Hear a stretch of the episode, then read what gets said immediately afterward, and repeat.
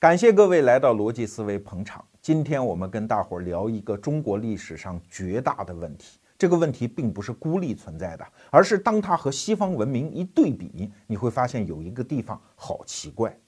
你看整个欧亚大陆哈，非常之广袤，尤其是东西两端之间相隔是山长水远，这两端呢都孕育出了高度发达的文明。这边是华夏文明，那边是欧洲文明。这两个文明之间没有什么瓜葛呀，即使有一些什么细如游丝的联系，比如说丝绸之路，但总体上来说是各自孤立发展。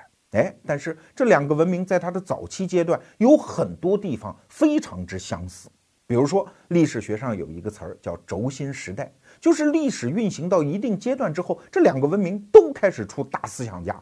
这边在搞诸子百家的时候，那边古希腊、古罗马也开始在冒大思想家，而且出现的时间差不多。等这边搞出了一个秦汉的统一大帝国的时候，那边也就冒出了一个罗马帝国，时间也差不多。而且这双方呢，在灭亡的时间和灭亡的原因上又是那么的相似。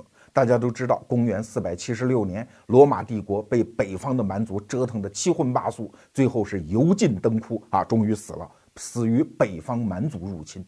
这边也一样，秦汉帝国最后有一个余波啊，叫西晋。西晋是灭亡于三百一十六年，什么原因呢？五胡乱华，也是北方蛮族入侵。哎，你看历史运行到这个阶段的时候，简直就是一个大舞台，两波演员在两端表演，表演的戏码几乎类似啊。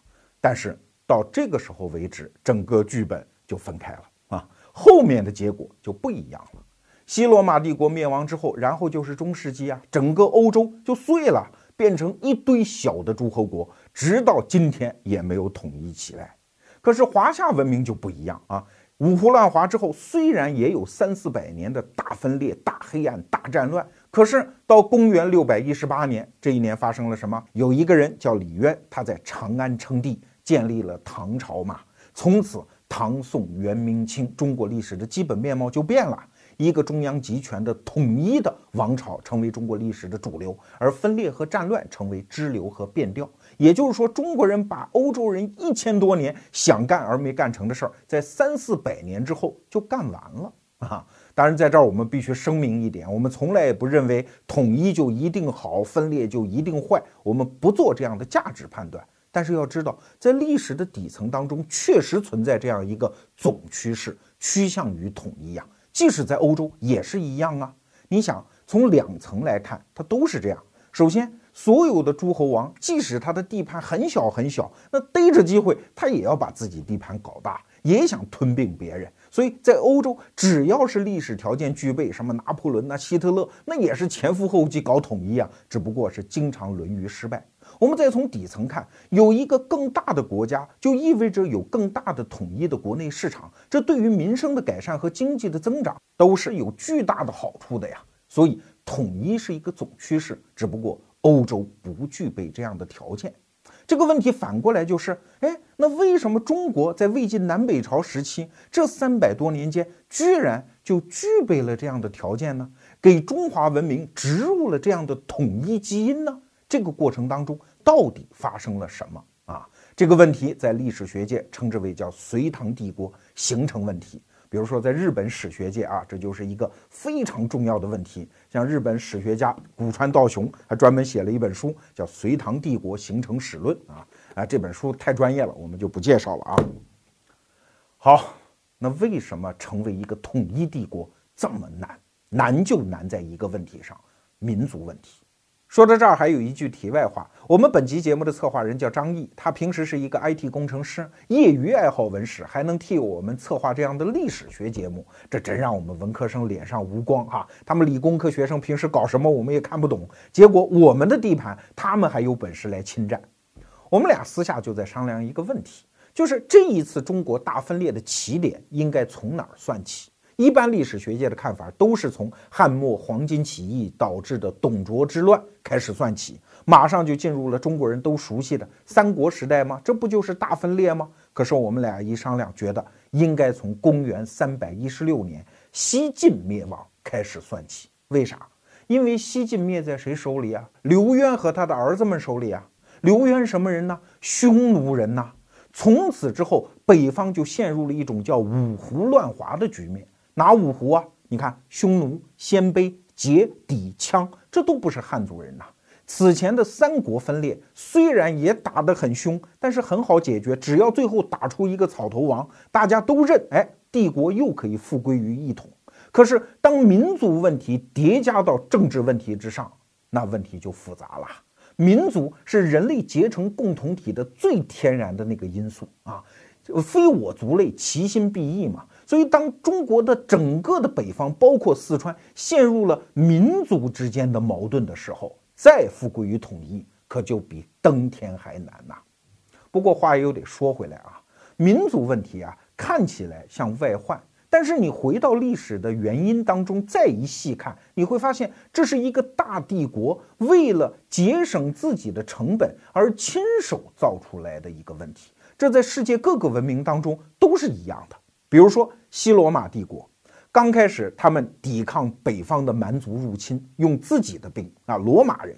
后来觉得何必呢？我们省点儿不行吗？我们自己花钱请那些蛮族当中愿意投靠我们的人，让他们去当雇佣兵，替我们防守北方的边界。可是这些雇佣兵在几百年之后，他们觉得，耶，我们有枪、有实力、有军事，对吧？往哪儿打核算？当然往罗马打核算。往北边打，什么都没有，是吧？所以就跑到罗马来抢，杀罗马的皇帝，酿成了罗马帝国的崩溃。中国历史上这样的事情也经常出现啊，比如说大家都知道唐朝的安史之乱也是这样啊。唐朝要防备北方的突厥人，那就最省成本的方式是什么？用胡人去抵抗胡人呢，对吧？安禄山就是胡人嘛，所以安史之乱也是这个逻辑的产物。东汉末年也有这个逻辑啊。刚开始汉朝打匈奴啊，经常胜。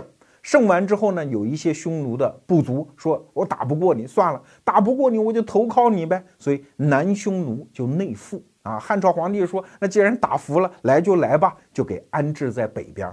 那你既然到我家来，又是被我打服的，那对不起，我大汉族人就得奴役你们。所以你看，东晋十六国北方五胡乱华，刚开始那几个皇帝都是被欺负大的呀。就像我们前面讲到的刘渊。刘渊是匈奴人的单于，可是你这个单于不值钱，你是投降过来的。所谓落架的凤凰还不如鸡，你和你的族人们一起受汉族人欺负。再比如说后赵的开国皇帝叫石勒，这个人是中国历史上唯一一个出身于奴隶的皇帝，他的族叫羯族，所以可见他和他的族人们也是受欺负。那有本事你汉人就一直欺负人家呀？你自己又不争气，又内乱啊！大家都知道，在西晋爆发了著名的八王之乱，就是司马家的那些兄弟呀、叔侄啊，互相之间砍杀，这就造就了一个历史机会，这些饱受欺凌的五胡，他们就有可能揭竿而起。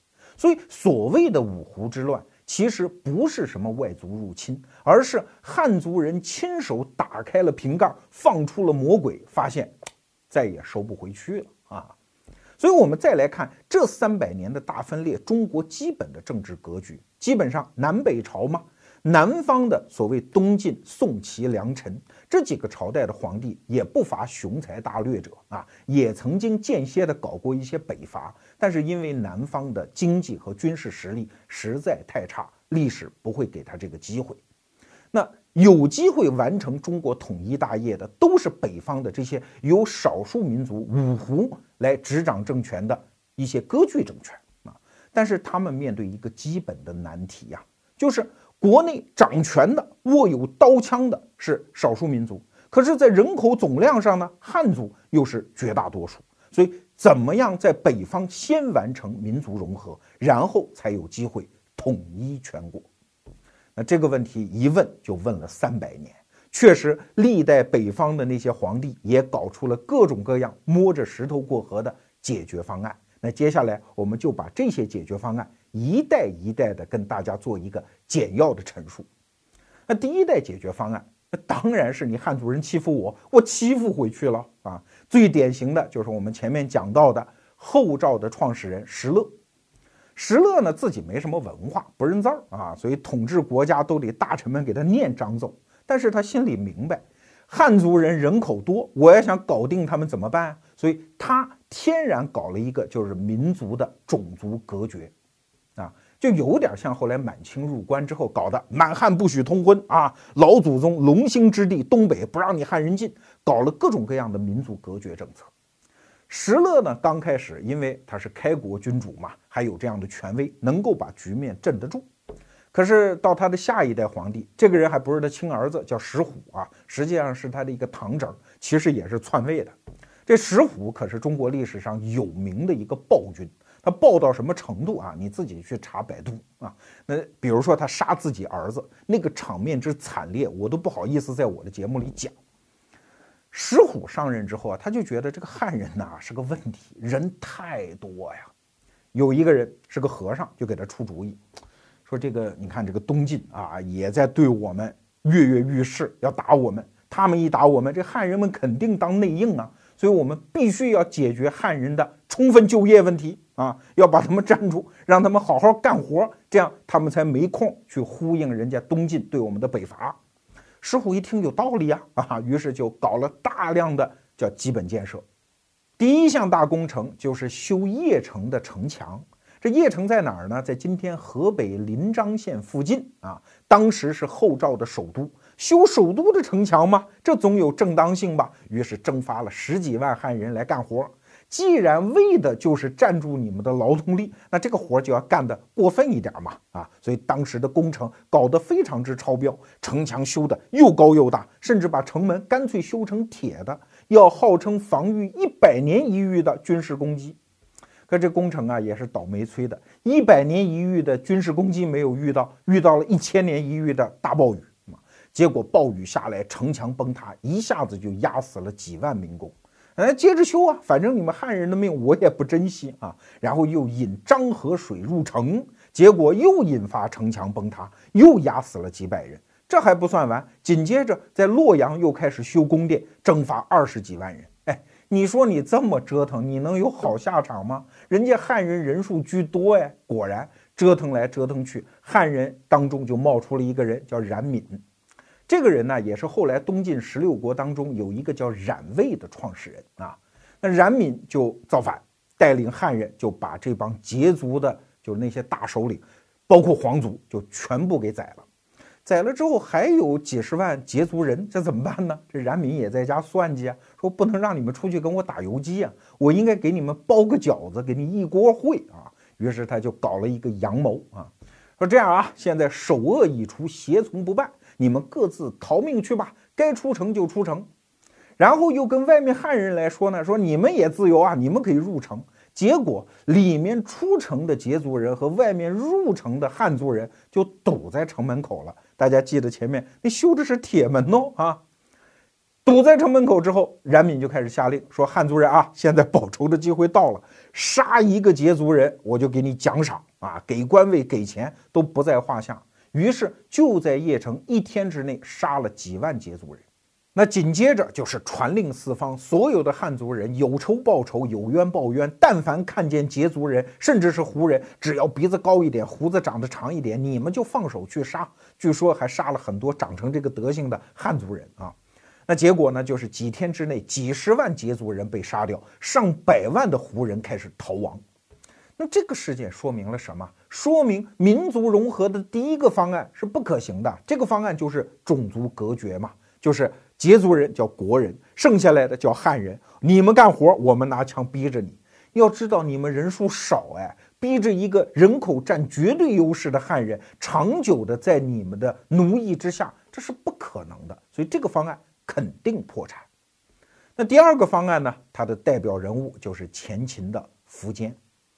在魏晋南北朝期间，苻坚是一个特别有名的皇帝。为啥？他身上有三个成语啊。第一个头鞭断流，第二草木皆兵，第三风声鹤唳啊。这三个成语，中国人往往是通过成语来记人名的。这个苻坚啊，确实聪明，而且雄才大略之主。他的基本的民族融合的政策呢是两头。第一头，在北方区域内，我放出最大的胸怀，包容最多的多元性。啊，大家都好，来来来，不要害怕，宝贝儿啊，都是这个姿势。那另外一方面呢，他想解决顶层设计问题，就是我既然搞不定你汉人的肉体，我能不能搞定你们的精神呢？我能不能获得我这个政权的正统性和合法性啊？所以你看啊，陈寅恪先生在《魏晋南北朝史讲演录》里就有一个发现。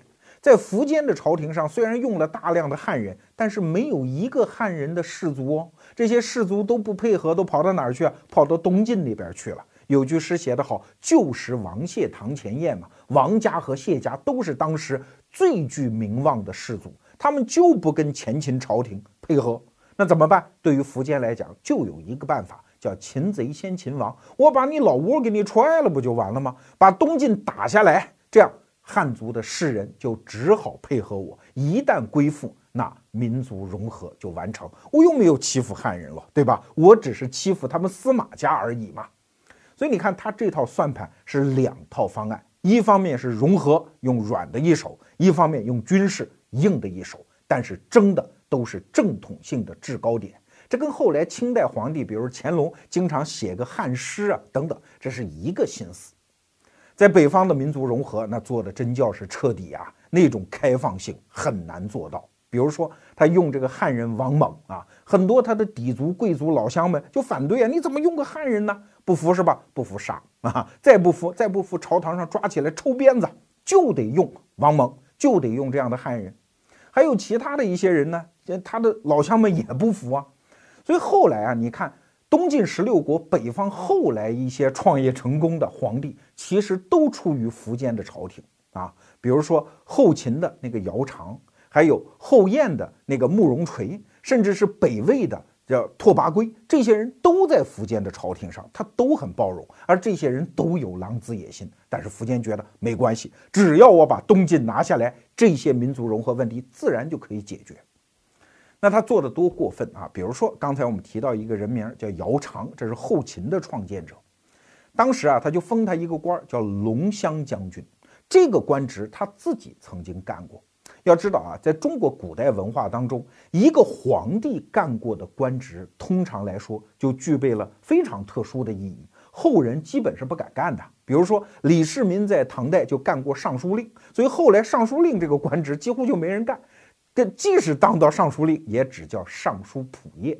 再比如说，宋代有一个官叫开封府尹，因为宋太宗当时在没继位的时候就当过开封府尹，所以后来这个官职就变成只有皇族，甚至是马上要等着继位的储君才能干的啊。所以后来其他的官员如果不是皇族要干开封府尹，前面就要加俩字儿叫全知啊，就是暂时替代一下。这是一个通例，所以龙骧将军这个官职，你苻坚干过，你怎么能再封给一个外人呢？他其他人就反对，哎，但是苻坚就坚持一定要把这个位置给他。所以你看，这个人的心怀还是非常之广阔的。但问题是，这一套方案是两手都得硬啊！你军事这边解决了东晋，你北方的这种宽容政策才能起作用啊。但是后来我们都知道，淝水一战，北方大败。那就是后来两个成语嘛，“草木皆兵”和“风声鹤唳”的来源。那结果这一场败了之后，整个前秦就分崩离析。刚才我们讲的什么姚苌啊、慕容垂呀、拓跋圭呀，都各自创业去了，整个前秦国家灰飞烟灭。所以第二个民族解决方案就这样寿终正寝了。那第三个方案是什么呢？这就要轮到北魏了啊！北魏大家都知道有一个著名的。孝文帝啊，这个人算是四有青年吧，又年轻，有道德，有理想啊。那他想的方法也很简单，等历史运行到这个阶段，这个方案大家也都想得到。就既然我们少数民族，我们搞不过你汉人啊，虽然我们暂时握有刀枪，但是人口占少数。这么着吧，我们就全盘汉化好了啊，我搞不过你，我加入你呗。所以，北魏的孝文帝就主持了一场坚定的汉化改革，坚定到什么程度啊？就是他的亲儿子反对这场改革，杀掉。啊，那当然过程当中他也用了很多心眼儿，比如说从平城要迁到洛阳，迁都啊，就迁到汉文化比较聚集的那个地区来。当时他还是下了很多心思的，说白了就是个骗嘛。当时北魏的首都是在平城，就是今天山西的大同。如果要迁到洛阳，那个距离好远呢，他的臣子肯定不干，就这儿好，不去汉人扎堆的那地儿。所以北魏孝文帝叫拓跋宏啊，他提出了一个更大的目标，说我们干脆南征吧，把南方的齐朝给他灭掉算了啊。那臣子们也是不干，但是谁能拦得住皇帝打仗呢？统一全国那是具有政治上的正当性的呀，所以就带着一帮。不情不愿的臣子和军队向南进发，等到了洛阳的时候呢，老天爷给帮忙，突然开始下大雨，道路就没法走了啊，就坐困愁城，这也没法走，怎么办呢？这拓跋宏、孝文帝啊，就说这么的吧，我给你们两条道，第一条呢，我们等天晴了继续往南走；第二条呢，就咱也不回去，咱就建都洛阳，好不好啊？你们挑一个选择了。那那帮大臣肯定不愿意打仗嘛，好吧，那就建都洛阳吧。这么着，连哄带骗，才算完成了迁都。那迁都完了，自然就有大量的政治配套体制改革啊。首先，什么丧葬啊、服饰啊这些文化，你们都得给我改，改成汉人那样，而且姓都得给我改，不能用你们什么原来鲜卑族的那些破姓。比如说，我们皇族原来姓拓跋，现在就改姓元，就是元朝的那个元啊。你们也都得改，而且都得给我学汉语。三十岁以上的老人老办法，不学也罢；三十岁以下的，对不起，必须学汉语，不学这个官你就不用做了。这次汉化改革啊，真的是比较彻底。你说有效没效呢？当然有效嘛！大家知道，暖风熏得游人醉啊。那些北方的贵族，原来少数民族在北方的边地，各种物质生活都比较匮乏。到了洛阳之后，自然一下子就陷入了那种纸醉金迷啊，所以这帮人其实很容易改过来。再过一两代之后，你再让他回去，他都不回去。但是要知道，民族是一个整体呀，整个鲜卑人是他的上层迁到了洛阳，那底层呢？尤其是那些带兵打仗的人，他们原来是民族栋梁啊，攻城略地全靠他们，现在变成啥？乡下亲戚，而且是穷亲戚，还没文化，在洛阳吃香喝辣的那些已经汉化的鲜卑贵族，当然就看不起他们了。这个民族就断为两截儿。刚开始第一代的时候还有血缘关系，但是渐渐的越来越疏远啊！你们又没文化，又不识字儿，又没见识，那从蔑视到歧视，从歧视到奴役，你以为还有多远啊？所以这帮武将啊，就憋着一肚子的火。在这过程当中发生了这么一件事儿哈，有一个汉族大臣叫张仪，他有俩儿子，一个叫张仲宇，一个叫张使君。这个张仲宇呢就嘴欠，他非要给皇帝写了一份奏折，哎，说以后这些武将啊，不要让他们当官啊，尤其不能当大官，咱们就把他当规矩给定下来，好不好？皇帝还没做反应，这些武将们不干了，风闻有这么一封奏折，然后就纠集了好几千人，跑到张家去打架。就相当于今天微博约架啊，跑到他家一看呢，老头张仪在，他哥哥张使君在，这张仲宇反而不在啊。但是不管了，嘁里咔嚓一顿打，先把老头给打了，然后把房子给烧了，把这个张使君还给杀了。那过了几天呢，老头张仪也不行了，也死了，就酿成了这样一场群体性事件。那作为北魏的皇家，他怎么处理这事儿呢？当然各打五十大板了，先把。为首闹事的八个军头给杀了，余下的从者就不问了。然后呢，这封奏折一看这么大的反弹，自然也不敢批示，这事儿就了了。但是这件事情暴露了当时北魏朝廷当中的一个巨大的裂痕，就是原来鲜卑族，尤其是握有军权的那些人，已经开始有极大的不满。后来，后来就酿成了一场泼天大祸呀。今天我们和大伙儿聊的话题是从东晋十六国一直到南北朝这三百年的历史，我们想从中探寻一个问题啊，就是中国人怎么样从这种大分裂、大混乱的局面当中完成了民族融合，打造出一个统一的隋唐帝国？这可是欧洲人想干没干成的事儿啊！今天这期节目描述的时间跨度实在太长，三百年，牵扯到大量陌生的人名、地名，这也是没办法的事情啊。前面我们讲到。北魏帝国完成了一次彻底的汉化改革，但是与此同时也付出了一个代价，就是鲜卑族断裂成两层：上层在洛阳吃香喝辣的那些汉化的贵族，下层那些掌兵权的军事贵族，但是他们在北边被人歧视，这个局面是不可能长期延续的。果然，在公元五百二十三年就爆发了所谓的六镇起义，就是北魏北边的六个军镇，那些贵族们不干了，因为一脑门子火嘛，啊，反对歧视嘛。刚开始这场兵变啊，顶多算是叫武装集体上访，希望皇帝重视这个事情，解决我们的问题。但是北魏朝廷还是把这件事情小瞧了，所以当时下了一道诏书，大概是三层意思。第一啊，你们该干嘛干嘛去，胁从不问，首恶必办啊！你们都给我安生点儿。第二，既然军政这个制度有问题，那干脆取消军政，把你们都改成一般的行政区。第三，你们是当兵的，以后你们还得当兵啊，该打仗你们还得上战场。你看，这不就激化矛盾了吗？所以北边的六个军镇刚开始是武装集体上访，现在干脆就揭竿而起，正式起义。这一场仗一打，虽然打的时间并不长啊，但是整个北魏的那个政治框架就崩坏掉了。这个时候出现了一个人啊，这个人可以说是中国历史上的一个大杀星，他叫尔朱荣。尔朱荣这个人在历史上有一个评价，说他功高孟德，祸比董卓。怎么讲？说他功劳比曹操、曹孟德还要大。为啥？因为他后来确实平定了六镇兵变。可是为什么又说他祸比董卓呢？因为他在此期间干了一件特别残暴血腥的事情。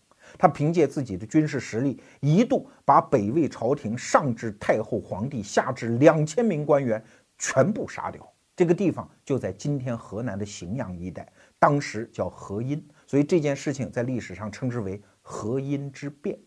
河阴之变不仅是残暴啊，他还暴露了一句潜台词。就是在尔朱荣这些武装人员看来，这个国家闹成这个样子，都是因为汉化呀！我可不管你是汉人还是汉化的鲜卑人，你们都有罪，你们都该死。这说明什么？说明民族矛盾已经不是血缘上分野的那种利益之争，而是变成了一种文化仇视。所以，隔了一千多年，我们再来看河阴之变，真的是一声长叹，因为历史走到这个地方，已经进了死胡同了。你看前面我们讲的三次民族融合的方案啊，它在逻辑上是周延的，是各个方向上的突围。你看石勒、石虎是搞种族隔绝，我们少数民族看住你们汉人；到了苻坚的时候呢，他是用高举高打，我搞顶层设计，绕过具体的矛盾，对吧？获得执政的合法性，然后搞民族大融合也不行。然后是北魏孝文帝的改革，干脆我们少数民族全盘汉化，好不好？还是不行。就是压也不行，然后融合宽容也不行，全盘投靠还是不行。那请问还有啥行啊？从逻辑上已经没有解决方案了，但是历史还是在往前走啊。我们紧接着要把下面一段历史给大家做一个格局上的梳理啊，因为线头实在是太乱。北魏六镇兵变之后呢，这个国家就分裂了，诞生了两个武装集团，两个权臣，一个叫宇文泰。这个人在西边，还有一个叫高欢，这个人在东边。他们各自绑架了一个皇族，扶植为傀儡皇帝啊。整个北魏就一分为二，叫东魏和西魏这两个国家。那当然嘛，权臣嘛，等他权力稳固之后，当然要篡位了。后来就变成了北周和北齐两个国家。好，我们划分两朵，各表一枝。先来说这个北齐，北齐的创始人叫高欢。如果从血缘上来讲，高欢可是地地道道的汉人呐。但是他出生于北方六镇的怀朔镇，所以他自认为是一个胡人。他们家胡化已久啊，而且打心眼里是看不上汉人。其实啊，你翻开北齐这一段的历史，这个朝廷里面充斥了那种对汉人蔑视甚至是仇视的氛围。但是在高欢这一代啊，他还有一线清明，他心里知道汉人人数多。不能把这个局面搞翻了脸啊！所以高欢这一代还在做一些平衡，比如说他手下有一个汉人大将叫高敖曹，他跟其他的将领讲话都用鲜卑话，见了高敖曹之后呢，就用汉语。所以你看他比较会和稀泥。他曾经跟鲜卑人讲说：“汉人就是你们的奴隶，好不好？他们耕田，他们织布，给你们提供粮食和布匹，你何苦凌辱他们嘞？”反过头来，他又跟汉人讲说：“我们鲜卑人呐。”就是你们的客人啊！你们辛苦的种田织布，只要一年到头交一点粮食，交一点布，我们鲜卑人就保护你们的安全呀，不让坏人骚扰你们呢。你看多好，你何必仇视我们鲜卑人？所以在高欢时代，他还有这个精力去和稀泥。可是高欢的那些子孙们可就不管这一套了啊！给大家举几个小例子，比如说北齐的皇族当中，曾经有一个皇后叫李祖娥，这个人可是汉人的大姓啊，望族的一个女子啊。据说长得也特别漂亮，这样的人，你皇族当然要去笼络了。可是，当她嫁给北齐的皇族的时候，很多人反对，其中有两个著名的人反对啊。这两个人说她是汉人，她不应该嫁到皇族，不应该成为皇后。这俩人谁呀？这俩人也姓高，也是汉人。那所以你看，汉人去阻挡汉人进入北齐的皇族，这是一个多么荒唐的事情！这说明已经是一种观念上的隔阂。再比如说，北齐后来还有一个宝贝皇帝啊，叫高纬。高纬呢，小孩嘛爱玩，很多汉人的大臣呢，经常觉得皇帝就应该坐在家里，老老实实的当宅男去处理公务，不应该出去玩，所以经常就劝阻。有一次，高纬就说：“哎呀，这些汉人太讨厌了，都杀了吧！” 啊，后来真的就把劝阻他的所有汉人大臣全部就给杀掉了。再给大家举一个例子，当时北齐啊有一个著名的算是奸臣吧，叫何世开。其实他不是汉人，他是一个胡人 啊，只不过他的汉化水平比较高。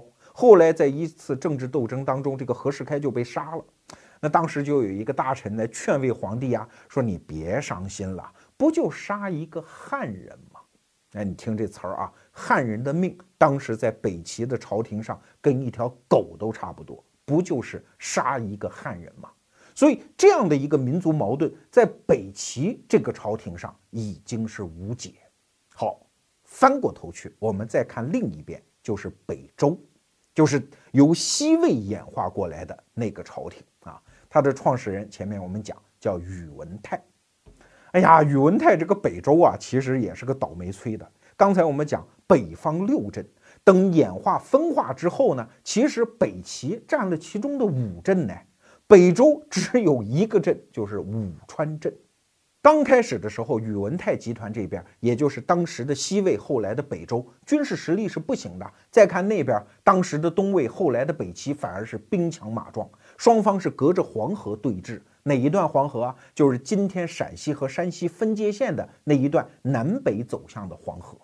一到冬天的时候，宇文泰这边就紧张啊，赶紧派人去凿冰，生怕黄河封冻。干嘛呀？你以为掏鱼吃呢？不是，害怕那边踏着冰面，骑兵就杀过来了啊！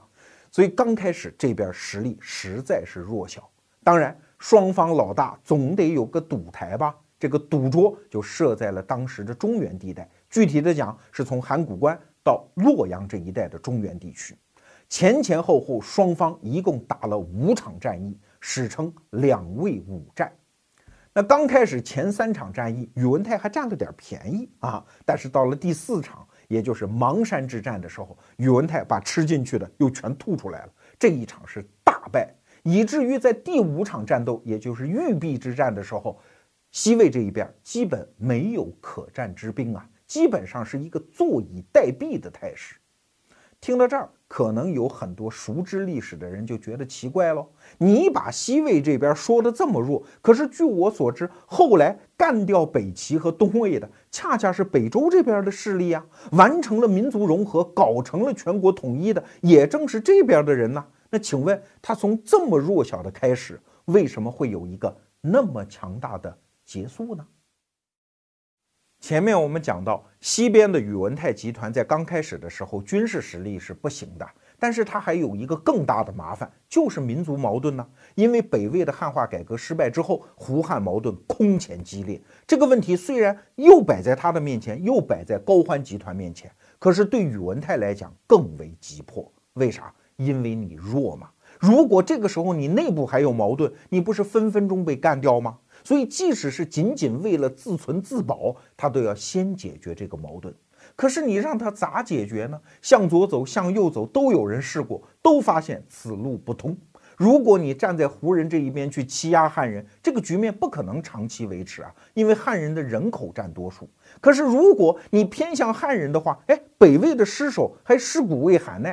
他就是前车之鉴，你肯定不行。尤其是宇文泰自己就是个胡人，他是个匈奴人，而且他手下的那些马仔都非常反感汉人啊，在这个氛围上和东边的高欢集团是一模一样的，所以两条路都走不通。你看。宇文泰这个人呐，我们读他的史料之后啊，跟我们的策划人张毅先生学习之后，我觉得他真的是一个被埋没的政治家。你看他紧接下来走的几步棋，大概说是走了四步棋。第一步呢，就是打左灯向右转啊，他干了一件事儿，把所有他手下的那些掌权的，尤其是将官啊，全部改成鲜卑姓。就是你们不是汉化吗？我逆着走，我胡化啊，全部改姓，管你是汉人还是鲜卑人。你比如说啊，后来的那个杨家，就是隋朝的开国皇帝杨坚他们家，当时就改了，改了叫普六如啊。所以如果严格的说，杨坚的名字应该叫普六如坚啊。再比如说后来唐朝皇帝啊，就是李家。李家那个时候的始祖叫李虎啊，给他改了叫大野啊，听着像一个日本姓。再举一个例子，后来瓦岗寨的首领叫李密，这个人在《隋唐演义》里很有名哈。他们家的先祖就是跟着宇文泰混的，那个李也得给我改了，改成鲜卑姓叫图和。当时可不光是将领们改啊，你们的部属、军卒、家臣也得跟着主人改成鲜卑姓。你说这不是开历史倒车吗？这不是欺负汉人吗？在当时还真就不是这样，当时是一个皆大欢喜的结局。你想想看哈，对于鲜卑人来讲，哎，自豪感出来了，因为汉人被我们搞服了吗？姓我们的姓啊。对于汉人来讲呢，安全感出来了，因为再也不能对我们区别对待了，所以这是一个皆大欢喜的结局。就像现在很多公司为了打消公司层级之间那种权力的等级森严啊，大家都别叫什么高总啊、赵总啊，都改成一个英文名啊，见面就是 Peter、Tony，哎，一下子那个感觉就好多了，大家平等了啊。在当时的宇文泰集团里面，这个改姓的工程看起来是欺负汉人，其实是给汉人融合进来留足了空间。这就是我们讲的打左灯向右转。那宇文泰干的第二件事情呢，就是搞出了一个叫八柱国的制度。这个柱就是柱子的柱啊，就是你们八个人家像八根大柱子一样把这个国家撑起来，是国之栋梁。这个制度本身呢，没什么可说的，无非是把全国的兵将分给八个人家来分别带领，他自己也带领其中一柱啊。但是啊，这个词儿发明的太巧妙了，因为鲜卑人和汉人解读这个词儿角度不一样。对于鲜卑人来讲，耶，这不是恢复我们当年的八部落制吗？你看，都是一个八呀，这说明宇文泰跟我们之间是有一种文化默契的，是要恢复我们鲜卑人的组织的。可是汉人呢，有另外一套算法，因为汉人心里想啊，哦，八柱国，这首先你宇文泰啊，你是总管，你凌驾于其他七柱之上，这一柱不能算。然后呢，有一个北魏的皇族叫袁心，这个人呢空有其名，本身没什么实权，所以这一柱也不能算。这不就剩下六柱了吗？哎，天子掌六军呐，这可是我们汉人在周朝时候的典籍里面记载的。所以，哎，你看这个宇文泰是认同我们汉文化的，他是要搞天子掌六军的啊。所以，我们和宇文泰之间也有文化默契。所以你看。各算各的账，同样一个事情让双方各有解读，所以这第二招就叫骑墙，让墙的两边的人都觉得我跟他是一波的啊。所以这个时候的宇文泰变成了一只蝙蝠啊，鸟也认同他，兽也认同他。宇文泰的第三招呢，就是打造一个小集团，你让我在全国层面上，社会各个阶层里。都搞民族融合，我没那个本事，但是搞个小集团还是绰绰有余的啊。所以他后来打造出来的这个小集团呢，在历史上就被称之为叫关陇集团。那那个年月怎么打造一个集团啊？就是通婚呢，这是一个最简便的方法，各家把女儿嫁来嫁去啊，子孙后代血缘关系充分融合在一起，这肯定就是小集团啊。举个例子，当时的八柱国之一有一个人叫独孤信。这个人本人呢，在政治斗争中早年就已经被干掉了，但是他有三个出息的女儿啊。他的其中一个女儿嫁给了北周的皇帝，你看这是一个王朝的皇后吧？他还有个四女儿，嫁给了李虎的儿子叫李炳，后来又生了一个孩儿，这个孩儿叫李渊，就是唐朝的开国皇帝。这是四女儿，还有一个七女儿。嫁给了谁呀？隋朝的开国皇帝杨坚，这就是著名的独孤皇后。这个杨坚特别怕老婆，怕的就是独孤信的七女儿啊！你看，在中国历史上，这也是独此一家的例子啊，就是一个人的三个女儿，分别嫁给了三个皇朝的皇帝，成为皇后啊。从这个事情里面，我们可以看出什么？就是至少在关陇集团这个小集团内部，胡汉民族矛盾已经没有了。我都可以把女儿嫁给你，可以通婚了，还有什么狗屁民族矛盾呢？我们是一个利益群体啊，利益是第一位的，民族情怀靠边站吧。所以你看，宇文泰这个人高就高在这儿，他不像一个工程师那样，我非要从总体上有一个图纸，怎么样从政策上把这个胡汉矛盾解决？他像一个园丁啊，把一颗种子种在地里。让它自己长成参天大树，只要这个种子内部没有矛盾，最后滚雪球一样越滚越大，最后成了一个庞然大物之后，哎，它也就没有胡汉的民族矛盾啊。所以它是用一种生物学的方法，用培植一个物种的方法，让它越来越大，最后把这个问题解决掉的。所以你看啊，从北周到隋朝到唐朝这三个朝代的皇族，其实。都是关陇集团内部的啊，看着好像是三个朝代，其实都是一家亲呐。后来唐太宗李世民平定全国之后，搞出了一张中国历史上著名的功臣名单，叫凌烟阁二十四将，就是把二十四个功臣画影图形挂在凌烟阁里，以资纪念。你去看这二十四个人当中，绝大多数都出自于关陇集团，这是第三招。那第四招呢？宇文泰搞出了一种新的兵役制度，叫府兵制。府兵制今天很多细节我们已经搞不清楚了啊。从总体上来讲，它就是一种兵农合一的制度。你可能会问哦，那为什么兵农原来要分离嘞？哎，这就得说到北魏啊。鲜卑族是少数民族，他们最害怕的就是汉人手里握有武装，所以这么的啊，汉人你们只管种地，打仗的事儿交给我们鲜卑人好了，所以自然就兵农分离。而到了宇文泰这个时候呢，他兵力不足啊，军事上弱嘛，所以他就要最大限度的扩大兵的来源，所以就不分什么汉人、胡人了，只要家里中产阶级啊，你家里有三个壮劳力，对不起，出一个人，这个人赋税我给他免掉，自己带军器去参军。你看，胡人和汉人并肩作战，有了袍泽情谊之后，还管什么胡汉民族矛盾呢？所以从底层。府兵制也解决了民族大融合的问题啊！那府兵制它带来了一种全新的战斗力模式，就是融合度极高。你看，府兵制实行三年之后，就遇到了玉璧大战。前面我们讲两魏五战，其中第四战邙山大战之后，宇文泰已经不行了，被打的再也没有新的兵力了。所以第五次高欢带领十几万人围住玉璧这个地方的时候，宇文泰实际上没有可迎战之兵啊。但是就是玉璧的这些守军是在一个当时的军神啊叫韦孝宽的带领下，就坚守了六十天。这里面全部是府兵，虽然府兵只实行了三年，但是他的战斗力已经体现出来了。最后高欢的十几万人，最后是扔下了七万具尸首，悻悻而退。围城六十天啊，生就没打下来，这也侧面说明了府兵制的战斗力，更从一个侧面说明了在宇文泰这一边民族融合的成就。当然了，有了这样的融合的成就之后，国家的国力就开始蒸蒸日上。那紧接下来的历史就像是一副多米诺骨牌，一个接着一个的被推倒。首先是公元五百七十七年，北周灭掉了北齐，紧接着五百八十九年。北周的后身隋朝灭掉了南边的陈朝，完成了中国的统一。再接下来是公元六百一十八年，李渊在长安称帝，建立了唐朝，从此打造出来一个统一的中央集权的大帝国。那今天我们回溯这么一段历史，有什么样的收益呢？我个人有两点感慨哈，就是作为一个政治家，真的应该去学习和琢磨宇文泰的所作所为。